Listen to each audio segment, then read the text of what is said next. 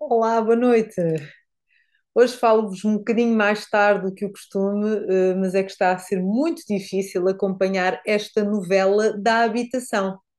Depois do primeiro choque, do ataque do PS à nossa propriedade privada, qual preque dos tempos modernos, aliás, que o chamado imposto Mortágua já preparava o espírito há uns tempos, não sei se se recordam, uh, eis que temos recados e recadinhos de algumas das figuras importantes, no fundo, são as mais importantes do panorama político, uh, a trocar entre si. Né? Recados do ex-presidente da República para o primeiro-ministro, o primeiro-ministro a mandar recados a chamar de grande sábio uh, Aníbal Cavaco Silva, etc, etc.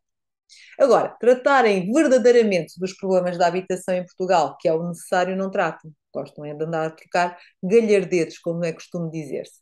Também é costume dizer-se que até um relógio parado acerta duas vezes por dia na hora.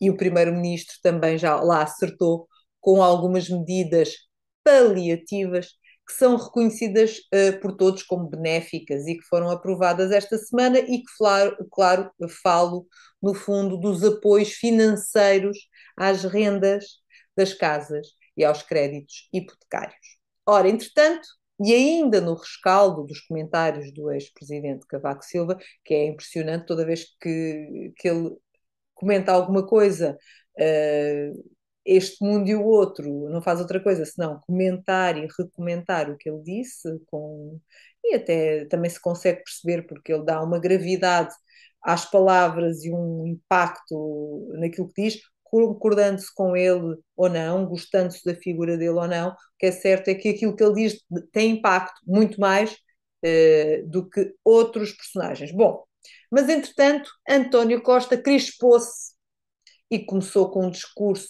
a meu ver, até bastante pusilânime, a tentar ser irónico, mas profundamente desonesto. Aliás, como esta manhã o Camilo Lourenço ainda referenciou, e muitíssimo bem.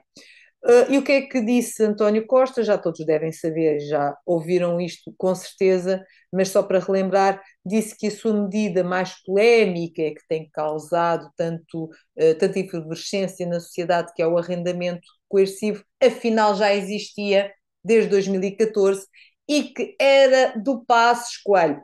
Ora bem, só cá faltava esta, repitam comigo, a culpa é do Passos. Ora bem, só que esta medida na altura de Passos, visava arrendamento coercivo em caso de imóveis que precisavam de obras de reabilitação, que é uma coisa completamente diferente.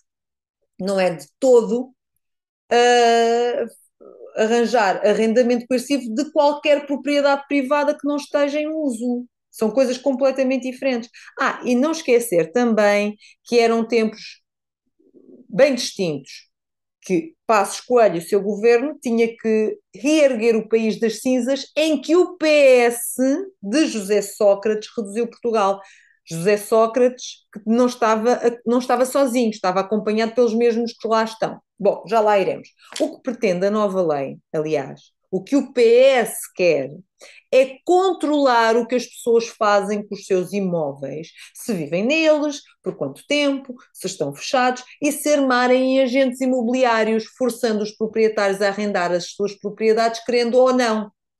Ora, façam isso com os imóveis devolutos e por reabilitar do Estado. O governo que deu exemplo. E depois conversamos. Porque, sendo verdade que todos temos direito à habitação, também temos direito à propriedade privada. E se existe quem não tem onde viver, o Estado que promove essa habitação tem várias formas de o fazer. Não precisa de andar a explorar os privados, que no fundo é o que se trata. Ora, usar a propriedade alheia, usar os privados para fazer aquilo que eles não são capazes de fazer. É no fundo isto que se trata. Isto ainda não é a República Soviética Portuguesa, embora a geringonça tenha tentado fazer isso, não é? Se bem se lembram, e o PS ainda se comporta como se lá estivesse o Bloco e o, PS, o, o PCP agarrado. Bom, a novela, entretanto, continuou. O atual Presidente da República disse com todas as letras que o programa ganharia se fosse repensado, como quem diz, isto está é muito mal feito, o que também não é novidade. O sistema é burocrático e é muito pesado e que deveria ter mais benefícios fiscais. Entretanto, o namoro com António Costa continuou, o Primeiro-Ministro disse que tem benefícios fiscais sim, só faltava Marcelo responder, olhe que não, senhor Primeiro, olhe que não.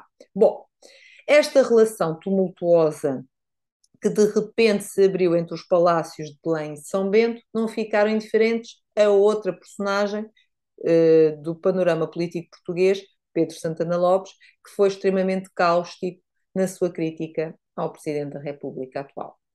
Diz que Marcelo quis, no fundo, marcar território, que Marcelo Rebelo de Sousa estranhou a maioria absoluta de Costa, mas eh, cá entre nós, quem é que não estranhou, não é? Acho que até o próprio António Costa não só estranhou, que também não sabe o que fazer com essa maioria absoluta, não é?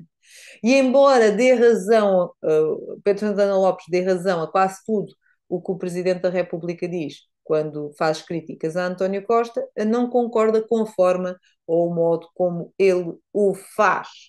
Bom, isto também nós já vimos aqui, já falamos sobre isto várias vezes. De facto, uh, Marcelo Rebelo de Sousa, no fundo, continua a comportar-se como um comentador político e não como, com a gravidade. Daí todos fazerem comparação com, com Cavaco Silva, uh, não com a gravidade que se pretende para a posição de chefe de Estado. Bom, entretanto, no fundo, o que Pedro Santana Lopes também diz e uh, deixa bem claro é colocar o peso da responsabilidade de ganhar Anto, uh, António Costa, uh, coloca esse peso em Montenegro. E de tal forma que vai ser muito difícil para o líder do PSD, se não ganhar as europeias, essa sua liderança não ser contestada. Porque vejam bem, nunca um governo foi tão criticado e enxovalhado por si próprio como este com tantos casos, casinhos, incompetências várias. Todas as semanas nós falamos nisto. Ou seja, se com todo o rol de incompetentes ministros e ex-ministros, incompetentes secretários de Estado e ex-secretários de Estado, para além das ineficazes medidas, se o PSD não ficar em larga vantagem relativamente ao Partido Socialista, quer dizer que os portugueses embora descontentes, embora sem reconhecer mérito algum a este governo, embora o contestem constantemente, com inúmeras greves, com críticas aos preços dos produtos, com os casos a estourar a toda hora, nem os portugueses que estão descontentes vão ver no PSD alguém mais competente e mais capaz que os socialistas. Ou seja, se isto não é dramático, é vergonhoso, porque pior do que este governo é impossível. Portanto, o PSD tem obrigação de ganhar as europeias. Agora, para isso, o PSD tem que se transformar um bocadinho mais, não é? Porque tem de ser uma oposição mais veemente, mais marcada, mais forte, mais aguerrida e não ter medo de dizer aquilo que tem que dizer. Por vezes, uh, é até parece um pouco condescendente e a procurar mais consensos do que a fazer oposição. Não há fantasmas de passos, há é o fantasma e o medo do futuro. No fundo, é isto que se trata, pelos vistos. E no momento em que vivemos, não há forma de jogar pelo seguro. É jogar para ganhar, porque é o país que está em causa e não os lugares. Porque a quarta bancarrota está mais próxima do que parece, ainda por cima com conjuntura da banca atual. Já falamos uh, por diversas vezes uh, aí na comunicação social sobre o, o problema do crédito suíço e de, de, dos vários uh, problemas que vêm por arrasto. Nós já vimos este filme. E este filme tinha um grande protagonista que era José Sócrates, era o líder do PS. Embora o PS queira e faça tudo para que o povo esqueça que uh, um dia eles foram um só. É que o atual primeiro-ministro era o número dois de José Sócrates, não esquecer. Que o atual ministro das Finanças, Fernando Medina, era um dos braços direitos, digamos assim, um dos braços de José Sócrates. Eles fazem parte do mesmo grupo de outrora. O chefe é que é outro. E eu pergunto: será que não aprendemos nada com a história?